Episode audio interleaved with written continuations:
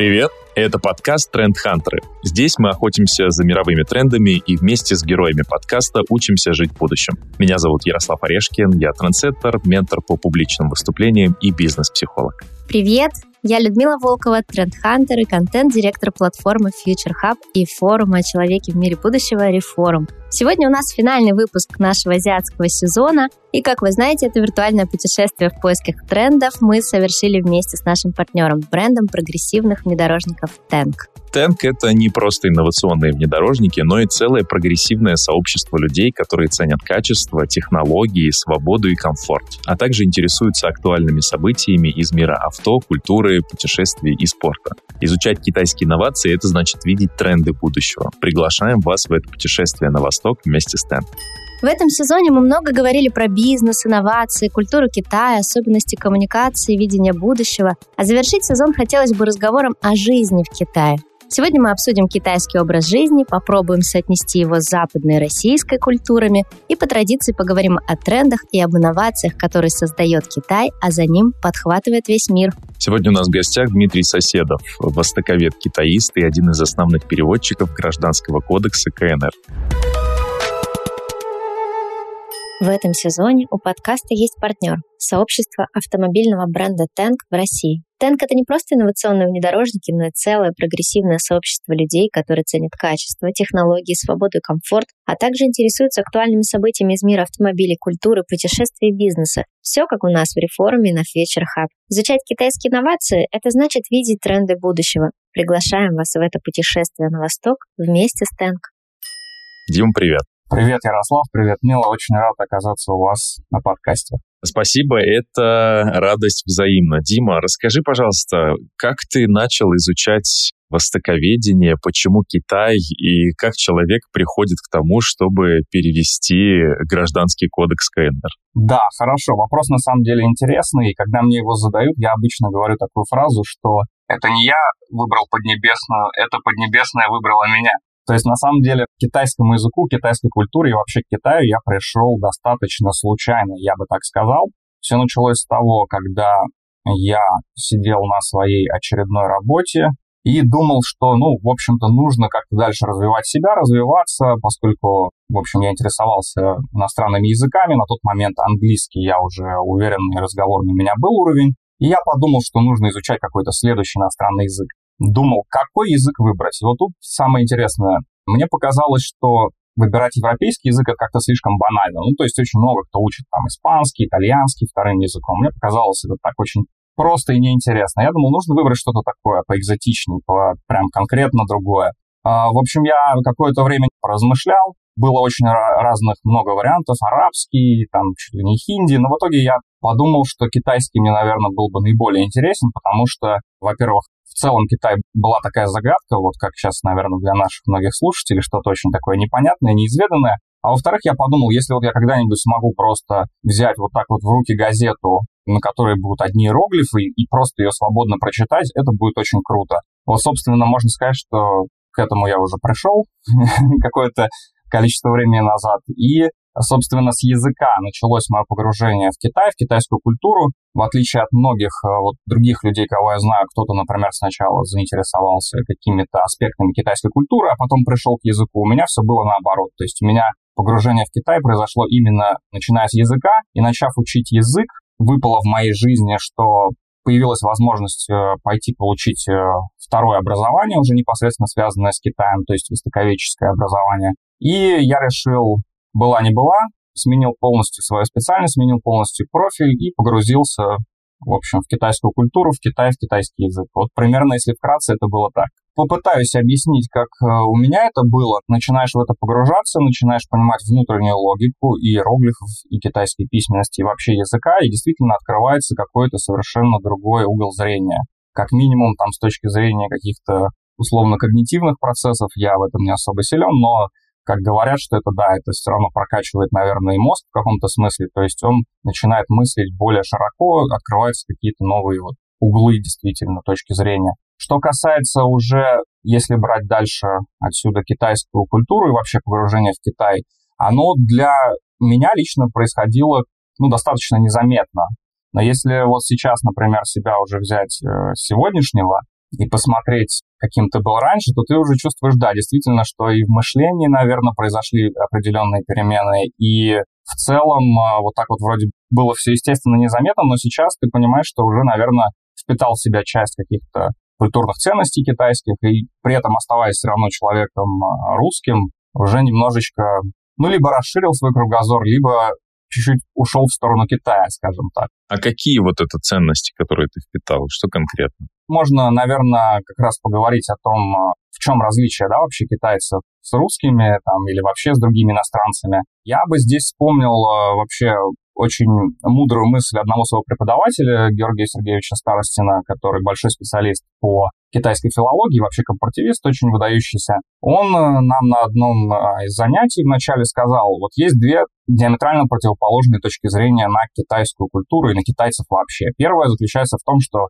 китайцы такие же люди, как и мы, никакой особой разницы нету, то есть, в общем, что китайцы, что мы, примерно там одно и то же. Другая точка зрения заключается в том, что Китай — это вообще какой-то другой мир, то есть у них все по-другому, это совершенно не то, о чем вы думаете. И он сказал, что обе точки зрения большие крайности, вот истина где-то посередине. Что касается отличий. Во-первых, э, я бы выделил такую вещь, как коллективизм.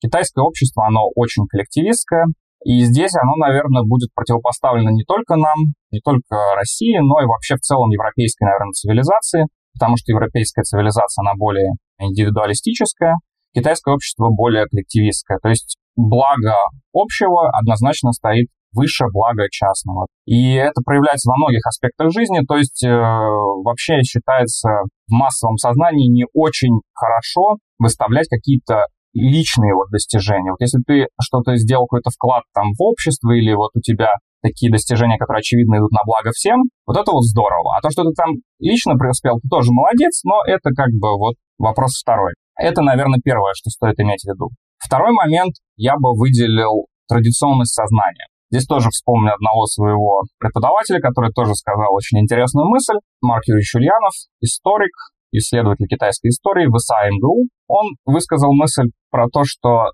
вам, говорит китаистам, очень повезло. Потому что у вас есть возможность пообщаться с китайцами, которые те же китайцы, что вот те древние китайцы, которые вот э, говорят про великую пятитысячелетнюю китайскую культуру, вот она вот тянется с давних времен, вот вы можете пообщаться ровным счетом с теми же представителями этой китайской культуры. Не повезло, например, античникам, которые изучают греков, греко-римскую, да, вот культуру, потому что современные итальянцы — это уже другая культура, другая цивилизация. Это не древние римляне. Современные греки это тоже, это уже не древние греки. Вы не можете там пообщаться вот с носителями той культуры, да, которую вы изучаете. А вот вы, китаисты, вы можете пообщаться, собственно, с представителями вот этой вот великой китайской цивилизации. Почему так обстоит дело? Потому что действительно китайцы, несмотря на все исторические перипетии, они несут с собой вот этот вот э, культурный дух, они его очень сильно продвигают, и вот эта вот китайская культура, она действительно условно, мы можем сказать, имеет вот эту вот непрерывающуюся, ну, относительно непрерывающуюся, да, наследственность.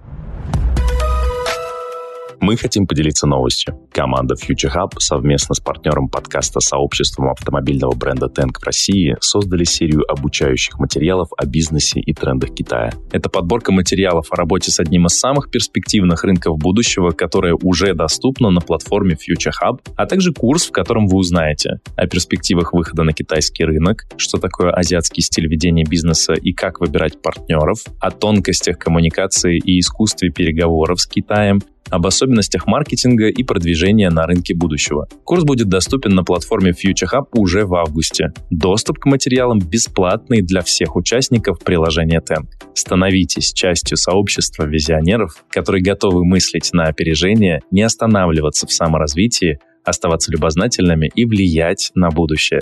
Все подробности ищите по ссылке в описании к этому выпуску. Дим, а расскажи, пожалуйста, еще, как обстоят дела с иерархией? Мне кажется, тоже такой достаточно интересный вопрос, потому что как будто бы сейчас у нас все-таки люди стремятся к таким горизонтальным, скажем, отношениям. В общем-то, неважно, какого ты возраста, если ты классный сотрудник, ты можешь в 20 лет уже быть достаточно на высокой позиции. Например, у тебя могут быть в подчинении люди, которые старше тебя. Как в Китае с этим дела обстоят? Сохраняется ли вот эта история с поколениями? Вот очень интересный вопрос. Здесь на самом деле мы видим а, две тенденций, которые входят в диалектическое противоречие. Собственно, одна из тенденций — это традиционная как раз культура китайская, которая однозначно нам говорит об авторитете возраста. Вторая тенденция — это, собственно, современная тенденция действительно неких э, горизонтальных, одноуровневых отношений. И вот они вступают в противоречие. На практике я скажу так, что хотя формально и понятное дело, у нас там все равны перед законом, и в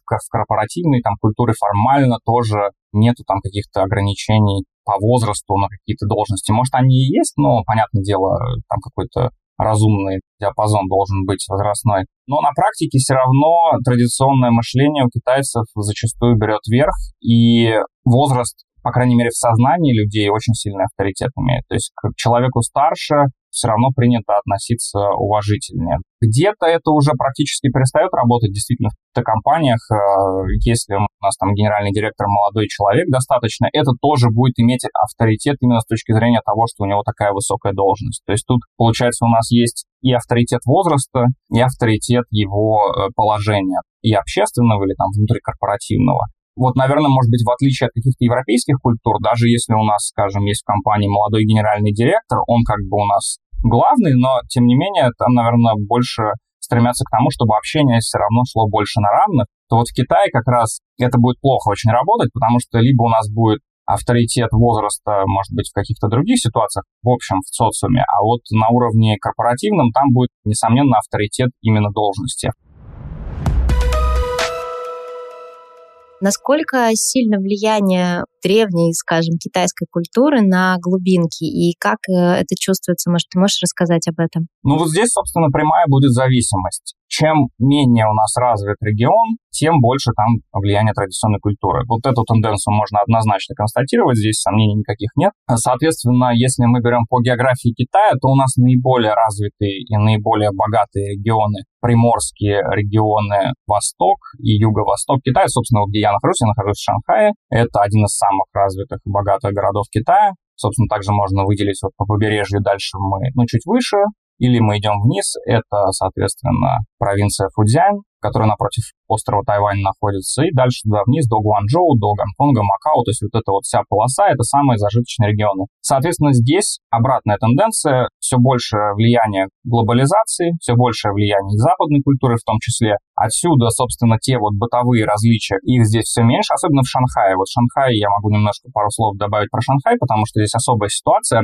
Шанхай наиболее вестернизированный город из всего материкового Китая. Материковый Китай, это имеется в виду без учета Гонконга, Макао и Тайваня. Это город, который ввиду исторических причин получил очень большое западное влияние. И здесь, соответственно, люди, они наиболее такие вот европезированы, китайцы сами местные, имею в виду. Они очень западофилы, можно сказать, в каком-то смысле. То есть они любят одеваться как европейцы, любят ходить э, в рестораны европейской кухни, пить вино, кофе. Кстати, э, Шанхай — это город с наибольшим количеством кофеин вообще во всем мире, если что. Китайцы вообще кофе не пьют, шанхайцы пьют кофе постоянно. Есть множество различных, казалось бы, противоречивых факторов, но именно так и получается, что на Китай мы не можем смотреть однобоко и плоско. Здесь огромный вот такой вот гибридный массив переплетения различных тенденций. Поэтому если вам отвечают просто, что вот там все китайцы, вот они такие-то, ну, это априорный ответ не очень хороший. Потому что так в Китае намного все сложнее. Однобокий подход к Китаю, он, ну, неправильный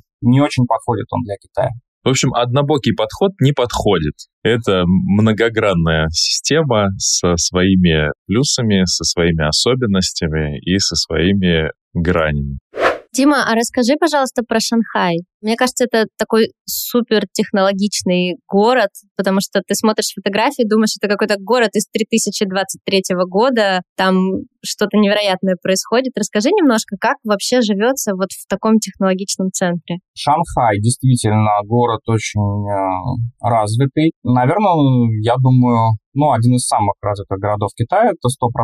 А плюс это самый крупнонаселенный город Китая, и, по-моему, он второе место вообще в мире занимает. Здесь порядка 25 миллионов человек проживает. Первое место это точно там Токио, за 30 там переваливает, но это вообще сумасшедшее количество. Что касается Шанхая, здесь, как я уже, во-первых, сказал, наиболее вестернизированный город э, Китая, то есть здесь э, люди максимально пытаются перенимать вот все тенденции какой-то там и общеевропейской, и западной культуры, и вообще очень открыты к иностранцам из любых да, регионов. Здесь, в принципе, комьюнити иностранцев, оно максимально интернациональное и максимально инклюзивное. Конечно, если мы возьмем долю иностранцев, которые здесь живут от общего количества населения, понятно, она будет очень небольшая, но по сравнению с другими городами, я думаю, здесь, наверное, наибольшее количество иностранцев. Что касается вот этой вот технологической развитости, те виды, которые вы видите, они в основном башни бизнес-центра, да, в том числе и телебашня. Это вот основной действительно туристический вид.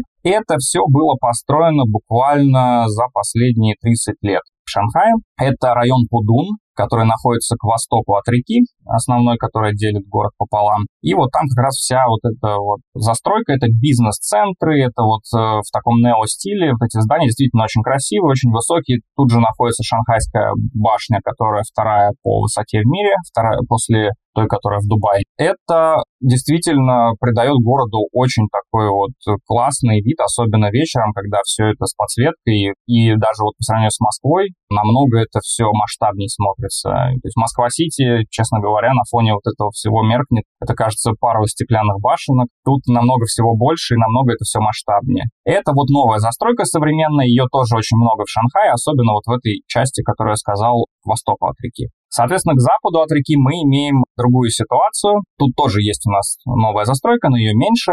В центре города мы имеем как раз-таки европейскую архитектуру, которая у нас образовалась э, вследствие иностранного присутствия. Здесь находились раньше английская концессия и французская концессия. То есть это была зона, так условной, оккупации Франции и Англии. Со времен опиумных войн еще все это началось. И, соответственно, они отстроили этот центр. То есть центр э, исторический Шанхай, это архитектура конца 19-го, начала 20 века. Это все европейский стиль. Китайского традиционного здесь практически ничего нет. Есть отдельные районы, это в том числе прекрасное место Ююань, которое называется парк Ююань. Он уже в таком чисто традиционном стиле, там же находится замечательный даосский храм, все это очень красиво, но это вот лишь меньшая часть центра. Шанхай на самом деле представляет из себя такое смешение вот английской и французской архитектуры вот конца 19-го, начала 20 века, немножечко китайской традиционной архитектуры, и вот все остальное это вот либо вот эти нео футуристические уже башни, либо просто современная такая городская застройка.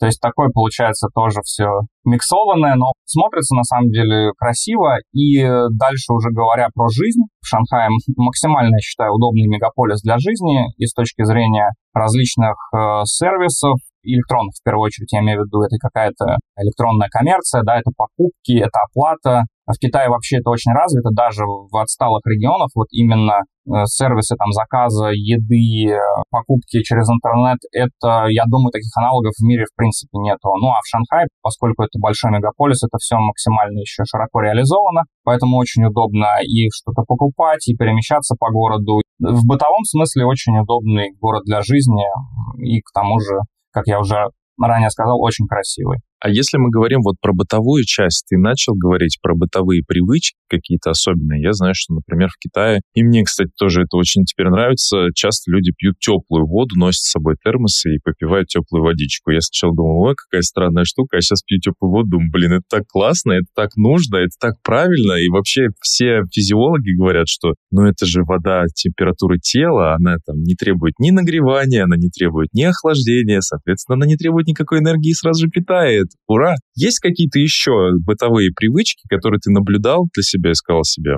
хм, это что-то новое? Сначала прокомментирую про водичку. Это действительно то, что удивляет нас поначалу. А вот сейчас я тоже уже, конечно, пью теплую и горячую даже, да, потому что они просто берут, наливают. Ты приходишь в ресторан, когда ты говоришь, налейте воды, тебе просто берут, наливают из чайника горячей воды. И люди сначала приходят такие, а почему горячий, почему просто пьете горячую воду? Потом, да, действительно, я даже это не пытался там анализировать с точки зрения, насколько это полезно. Нет, ты думаешь, ну а что, на самом деле, что-то в этом прикольное есть. Я тоже вот начал пить. Термосы действительно, вот э, уже дальше к привычкам, не только про водичку речь идет, вообще любой китайский дедушка, особенно или бабушка, ну, молодые люди уже немножко по-другому себя ведут, но вот более такие традиционного склада жители, с собой постоянно таскают термос, в котором, естественно, не просто вода, а там чай.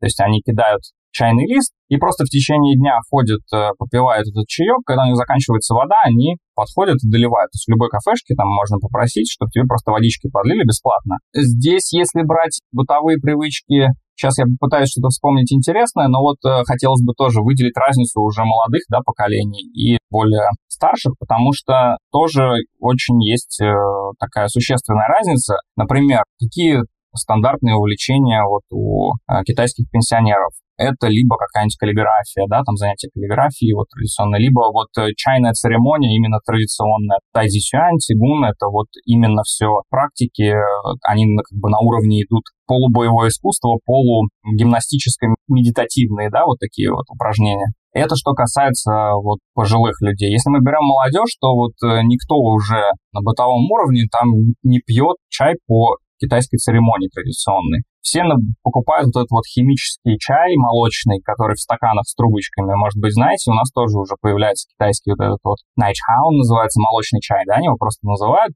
Там, я не знаю, какая себестоимость э, стакана, но что-то мне подсказывает, что очень мало, но продают его там, условно говоря, юаней по 20-30, там и больше, то есть там 200-300 рублей. Ты имеешь в виду чай, который продается, вот он такой сладенький, молочный, и внутри добавляются какие-то желеобразные вот эти кусочки. Здесь тоже этого полно и развивается. Ну, это, это прикольно. Ты вроде и пьешь, вроде и ешь, вроде там разные консистенции. Ты как-то жажду не сильно утоляешь, но развлечение во рту тебе гарантировано. Я пробовала bubble tea, мне было достаточно. Bubble tea это и есть вот этот вот найчха китайский, который они так называют. В общем, я не против, что это, может быть, э, кому-то нравятся эти напитки и так далее, но это не чай. Я говорю, пойдем пить чай? Они говорят, пойдем пить чай. Кто-то меня ведет туда. Я говорю, ребят, это не чай. Если вы хотите чай попить, надо, надо идти пить нормальный чай. Поэтому я в этом смысле, у меня как раз хобби стариковские все, вот китайские. Я в этом плане такой старик чисто. То есть я люблю каллиграфию, чайную церемонию. Я, ну, я действительно, это мое увлечение. То есть я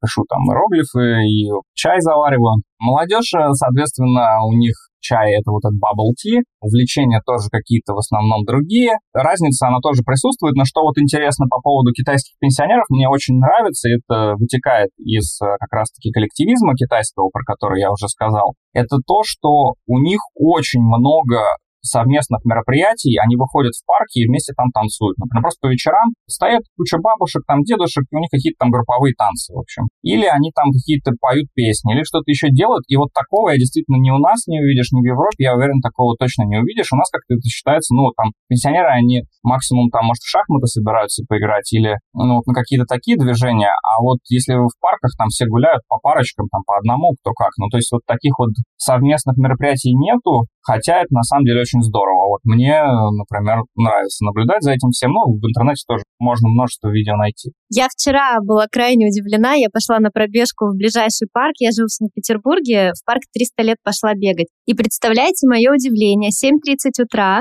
Группа бабушек и дедушек занимается, как вы думаете, чем? Цигуном. Вы представляете, какая красота? Я аж замерла. Я на них вот так вот смотрела. Они такие уже в хорошем возрасте, ну, наверное, 65-70, то есть они вот прям уже бабушки и дедушки. И это было так прекрасно наблюдать. При этом у них был достаточно молодой тренер или мастер, не знаю, как уж правильно сказать. И это было так здорово. Я думаю, как круто китайские тренды, вот это азиатское присутствие, оно влияет даже на наше старшее поколение. Вот она, преемственность трендов. Так классно было это наблюдать. Я прям восхитилась. В Москве есть программа, она называется «Московское долголетие» и приглашает э, пенсионеров участвовать вот как раз в разных культурных событиях, начиная там от э, инсценировок театральных, заканчивая музыкальными какими-то увлечениями, плюс фотографиями и так далее. Это, к сожалению, не во всех городах присутствует в России, но очень хочется, чтобы эта инициатива двигалась дальше, потому что я вот, например, разговариваю со своей тетей, я ей говорю, иди на йогу, иди, я с тобой пойду на йогу. А она такой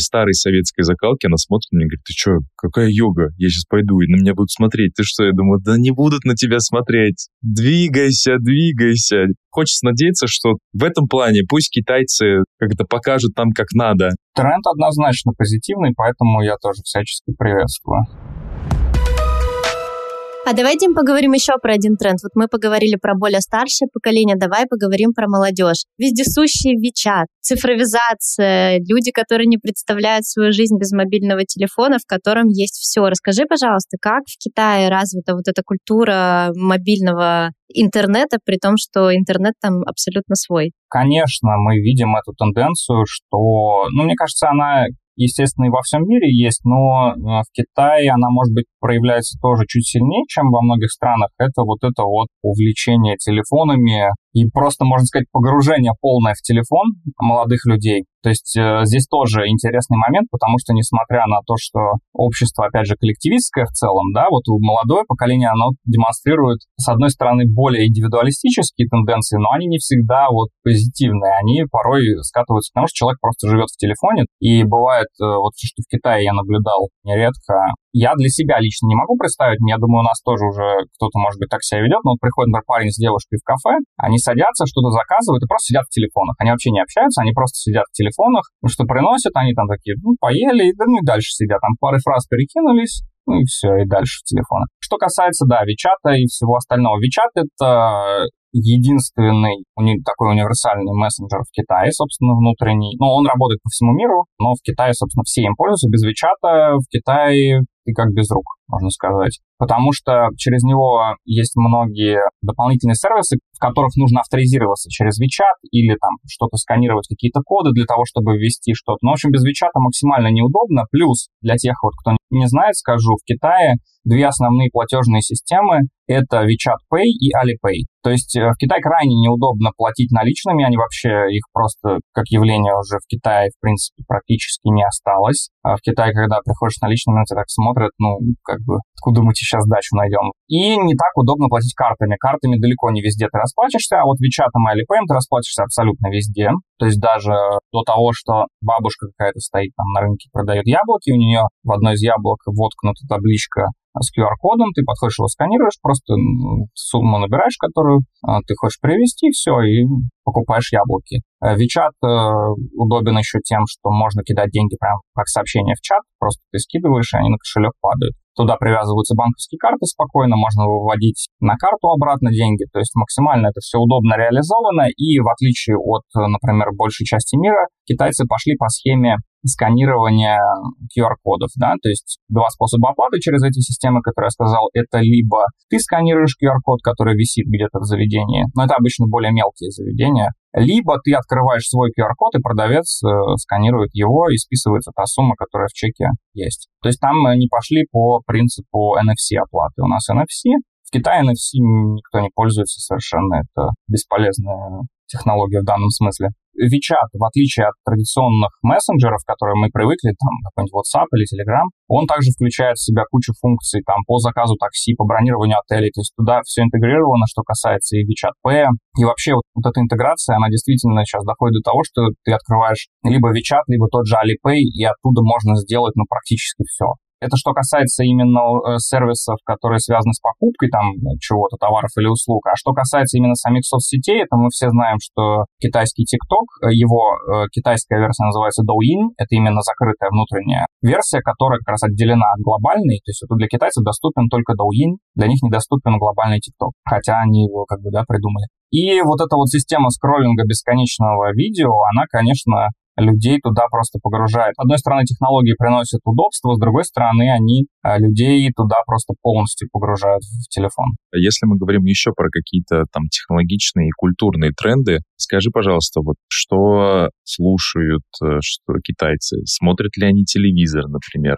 Ведь с изменением поколения, например, у нас там молодежь все меньше смотрит телевидение, которое стримится. Федеральное называется. Видео on demand, видео по запросу. Если наше предыдущее поколение, бабушки и там родители смотрят телевизор, и они смотрят прям вот этот весь стрим, то наше поколение и последующие включают э, экран только для того, чтобы посмотреть какое-то конкретное видео, которое хочется посмотреть из Ютуба, из каких-то стриминг-платформ. Какие есть тенденции в, в Китае культурные? То есть любят ли люди слушать свои традиционные какие-то там напевы? Например, вот у меня друзья армяне, В этом плане я очень удивляюсь с вами, поделюсь. У них есть большой пласт традиционных песен, которые вот они культурные, народные. Так вот, э, современные музыканты, диджеи и певцы, и певицы перепевают эти старые народные классические мелодии, миксуют их, ремиксят, и получается классно. Я прям слушаю эти армянские напевы, и мне говорят, так этой песне там тысяча лет. Я думаю, ничего себе, а там милый, миленький, приди, спустись с опушки, посмотри на меня, какие у тебя красивые глаза. Ну что такое? Но смиксовано, я слушаю и думаю, подождите, это клубная версия. Они говорят, да, клубная версия тысячелетней народной вот какого-то исполнения. Есть ли какие-то такие или другие какие-то тенденции, э, особенности в китайской культуре? Да, но что касается видео в телевизоре или видео в интернете, здесь э, Китай демонстрирует общемировые тенденции абсолютно. То есть, э, естественно, молодежь смотрит видео на каких-то платформах, подобных там YouTube и так далее, ну, естественно, только внутренне китайских. Телевизор, конечно, молодежь не смотрит. Несколько очень крупных платформ наподобие Netflix, да, тоже внутренних китайских, где фильмы, сериалы, поэтому все все смотрят по запросу, да, on demand, вот естественно, стала основной тенденцией. Что касается культурных тенденций вот в этом всем медиа-контенте, здесь, к счастью, я думаю, то же самое, как вот и у армян, все в порядке. То есть, более того, я даже скажу, что на уровне государственной политики и политики КПК традиционная китайская культура очень сильно продвигается, как вовне, так и внутри страны, поэтому всячески поощряется она как и в чистом виде, так и вот подобные вещи вроде каких-то ремиксов на традиционные композиции, я тоже постоянно встречаю. Я недавно совершенно прекрасного нашел исполнителя, который в таком стиле, каком-то даунтемпо, вот электронном, делает э, очень классные ремиксы на традиционные инструменты. Он сам играет, во-первых, на традиционных инструментах и все это миксует. Это все очень здорово звучит в современной обработке, абсолютно много со временем все это идет. Наверное, часть молодежи особо сильно все равно традиционной культурой не интересуется. Контент очень популярный, конечно, развлекательный какой-то, просто совершенно такой банальный обыкновенные какие-то сериальчики современные, что-то вот такое. Но, тем не менее, все равно, благодаря и государственной политике, и тому, что китайцы сами все-таки являются носителями этой культуры, традиционная культура постоянно живет. Те же самые, я вижу, какие-то новые тренды и в каллиграфии присутствуют, да, потому что я сам смотрю то, что связано с каллиграфией. Есть какие-то новые направления или какая-то новая, более современная реализация в музыке тоже это проявляется. Ну и если мы берем вообще фильмы или сериалы, то там это даже на уровне, опять же, государственной политики, в сюжеты там или в сценарии фильмов и сериалов добавляются все эти традиционные элементы, и они в сознании людей достаточно прочно остаются. Поэтому тенденции культурные, они традиционные, в том числе и в какой-то новой обработке в новых форматах. Если мы говорим про культуру, мне интересно, ведь Китай, он же вроде бы и коммунистический, и вроде бы и капиталистический, он вроде бы и про будущее, он вроде бы и про прошлое, он, как получается, про все. Мы знаем, что у Китая с Советским Союзом были достаточно плотные и тесные отношения. Сейчас мы на 2023 году, Россия э, больше не коммунистическая, Китай, э, я так понимаю, что идеологически все еще коммунистический. Как э, происходит общение между вот этими историческими двумя пластами между нашими странами? Есть ли какая-то особенная культурная связь, или она номинальная, и есть ли она в принципе? Вообще, какова связь России и Китая, вот когда ты выходишь на коммуникацию человек-человек? Ну, здесь, наверное, стоит прежде всего сказать, что во времена Советского Союза у нас были периоды прям такой дружбы, дружбы-дружбы, а были периоды как раз-таки наоборот ухудшения отношений максимального вот как раз при позднем Мао Цзэдуне, вплоть до конца культурной революции, до 1976 года. Потом было такое медленное-медленное потепление, и где-то уже к распаду Советского Союза, ну, отношения стали нормализовываться. Поэтому здесь, да, здесь надо понимать, что и в советский период, несмотря на то, что режимы номинально коммунистические были разные, отношения хорошие и плохие. Что касается современного китайского вообще режима политического, он официально называется как социализм с китайской спецификой. Он сочетает в себе, да, элементы коммунистические, социалистические, но, конечно, экономика, она сейчас уже ориентируется на рынок, и это тоже официально говорится, что рынок играет основную роль да, в распределении. Но при этом какие-то элементы социализма остаются. Поэтому экономически, да, это сейчас такое гибридное можно сказать, устройство. Но что касается именно идеологии, то уже давно э, Китай, в общем, выбрал такую линию, что он открыт для сотрудничества со всеми странами. То есть Китай не ориентируется на то, является ли страна капиталистической или социалистической. Собственно, при Си Цзиньпине вообще была выдвинута такая концепция, которая называется «Сообщество единой судьбы человечества». И э, вот как раз-таки Китай при Си Цзиньпине, он максимально ну, по крайней мере, номинально, да, и на словах по оглашению, он ориентирован на максимальную такую кооперацию, вот, на дружбу там с максимальным количеством стран. Китай, да, вот в последнее время всегда выступает там против каких-то любых конфликтов. В общем, максимально такой вот э, дружелюбный у Китая в этом смысле образ. Поэтому сейчас уже, если говорить про разницу режимов, э, это уже не очень актуально, во-первых, потому что и Китай сейчас такой вот очень относительно социалистический, во-первых. Во-вторых, он уже давно избрал другую политическую линию, имеется в виду внешнеполитическую линию, он избрал другую. А что касается современных да, отношений России и Китая,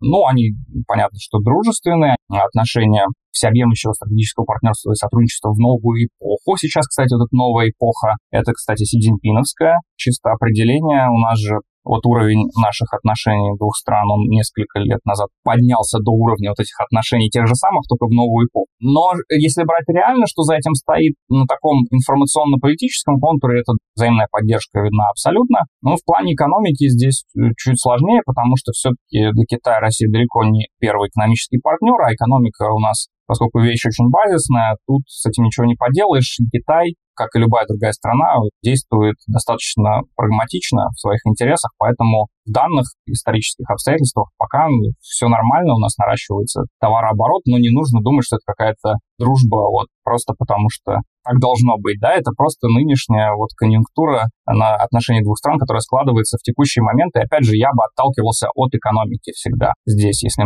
какие-то будут изменения в дальнейшем, они в первую очередь будут связаны с экономикой, вот то, как я это сейчас вижу. Дим, очень интересно с тобой говорить. Наверное, говорили бы и говорили, потому что, как ты правильно сказал в начале нашего разговора, все же для нас по эту сторону Китай кажется все еще загадкой. Мы на него так посматриваем, но кажется, это совсем какой-то другой мир. Хотя очевидно, что азиатские тренды, они такие суперсилы кажется, этого региона, они все больше и больше влияют э, и на Россию, и на Европу, и на США. Ну, надо признать, что в этом плане, конечно, Китай трендсеттерит очень мощно. Скажи, пожалуйста, каким ты видишь будущее Китая? Каким он станет вот через 3, 5, 10 лет? Как будет все развиваться? Я вижу так, что Китай, конечно, имеет до сих пор огромный потенциал к развитию. Я думаю, он будет его реализовывать. Китай очень стремится привнести свою культуру в другие части планеты Земля. Он будет продолжать это делать. В принципе, ничего в этом страшного нет, как многие, например, думают. Главное, э, надо понимать, что в китайской культуре, как и в любой другой, есть то, что однозначно положительно, есть, может быть, то, что подходит далеко не всем. Вот я считаю, то, что всегда можно ориентироваться на то, что однозначно полезно, однозначно интересно, этим спокойно можно пользоваться. В любом случае у Китая, насколько бы он не хотел распространять свою культуру, он э, неизбежно будет сталкиваться с тем, что и культура э, других стран будет оказывать влияние на него. Поэтому я вижу будущее вот Китая и китайской культуры как интеграцию китайской культуры в общемировую. И, соответственно, такая некая, может быть, будет взаимная фильтрация, но китайская культура однозначно может привнести много чего полезного и интересного в общемировую культуру. Поэтому я настроен оптимистично и думаю, что некое будущее для всего человечества будет чуточку интересней э, с китайским элементом внутри. Наверное, последний вопрос. Узнавать больше и глубже невозможно обойтись без знания языка. Я знаю английский французский, и я думал, что ну, надо начинать изучать еще какой-то, чтобы мозги были свежие и новое узнать. У меня были выбор испанский, потому что он один из самых распространенных в мире, индийский или китайский. Я все больше склоняюсь к китайскому языку, потому что это что-то совершенно новое, абсолютно другое. Это и система письменности другая, это и система произношения другая. В общем, совершенно все другое, и грамматика и так далее. Дима, скажи, пожалуйста, с чего такому интересующемуся, но пока еще ничего не начавшему э, человеку начинать изучение китайского языка и китайской культуры? Куда податься, в какую сторону смотреть и на что обратить внимание? Тем, кто только-только вот думает начать изучать язык, э, здесь есть э, несколько вариантов. Тут, наверное, все будет зависеть от э, количества свободного времени, да, и, может быть, в каком-то смысле даже мотивации и так далее. Всегда есть вариант, если в вашем городе есть институты Конфуция, есть такая организация, они существуют при университетах, это китайские как раз-таки организации, которые занимаются преподаванием китайского языка, ну и тоже, значит, распространением китайской культуры. То есть, например, вот э, в Москве таких институтов есть три. Это при МГУ, при РГГУ и при МГЛУ. Там везде преподают э, китайский язык, э, квалифицированные кадры, то есть, собственно, как раз специальность, которую я получал по магистратуре, которую сейчас я получаю по PhD, это непосредственно целевая специальность таких э, организаций. Это организации, где вы можете быть уверены, что вам там, в общем, окажут услуги соответствующего уровня. Плюс также сейчас у нас, конечно, есть множество замечательных преподавателей, которые либо преподают в частном порядке, либо, ну, работают в каких-то вузах. То есть вот здесь надо понимать, если человек хочет совсем в это погрузиться, есть время, возможность э, и, скажем, еще возраст позволяет, э, можно пойти вообще на соответствующее профильное да, образование, можно над этим подумать. Тем более сейчас все больше вузов внедряют соответствующие программы. Если что-то конкретнее, вот там, например, будут вопросы, можно и ко мне лично обратиться, да, я сейчас э, преподаю совсем мало, потому что просто, к сожалению, времени не хватает, то есть я в частном порядке преподаю, но у меня сейчас вот очень плотно все. Не остается времени, потому что все равно основная деятельность переводческая. Соответственно, тут главное, чтобы попасть к нормальному преподавателю, который имеет соответствующую квалификацию. Потому что сейчас э, с вот этим вот китайским бумом вы сами видите, что происходит в Инстаграме, вы сами видите, что происходит везде. Тут действительно главный момент экспертизы. То есть понять, насколько ваш преподаватель действительно обладает навыками соответствующими. А так, я считаю, больше, кроме этого, проблем никаких нет. Можете заниматься персонально с преподавателем, можете пойти на курсы э, Институт Конфуция, плюс есть множество материалов в интернете для самостоятельного да, изучения. Я могу порекомендовать тоже, если что, можно ко мне спокойно обратиться. Здесь нужно смотреть, э, опять же, индивидуально, потому что у всех разные условия, у всех разное количество времени, разная степень так скажем, мотивации, что тоже немаловажно. И вот в зависимости от этого нужно подбирать уже такой более персонализированный курс. Спасибо. Будем изучать. Да, вам спасибо. У меня на самом деле осталось только какое-то вдохновение большое после нашего разговора. Кажется, Китай стал чуточку ближе. Мне ужасно захотелось теперь в Шанхай. Я представила все башни на закате, и я как персона впечатлительная и романтичная почему-то сразу захотела это увидеть своими глазами лично. Кажется, придется ехать. Да, в Шанхай однозначно стоит приехать, и китайский язык я тоже всех призываю учить, у кого есть время и желание, потому что это действительно очень интересный мир, в который можно погрузиться который мы попытались приоткрыть дверцу. Спасибо, Дима, большое спасибо. Это было очень познавательно, разнообразно и, признаюсь честно, легко было говорить и слушать. Спасибо большое, Дмитрий. Вам спасибо. До свидания.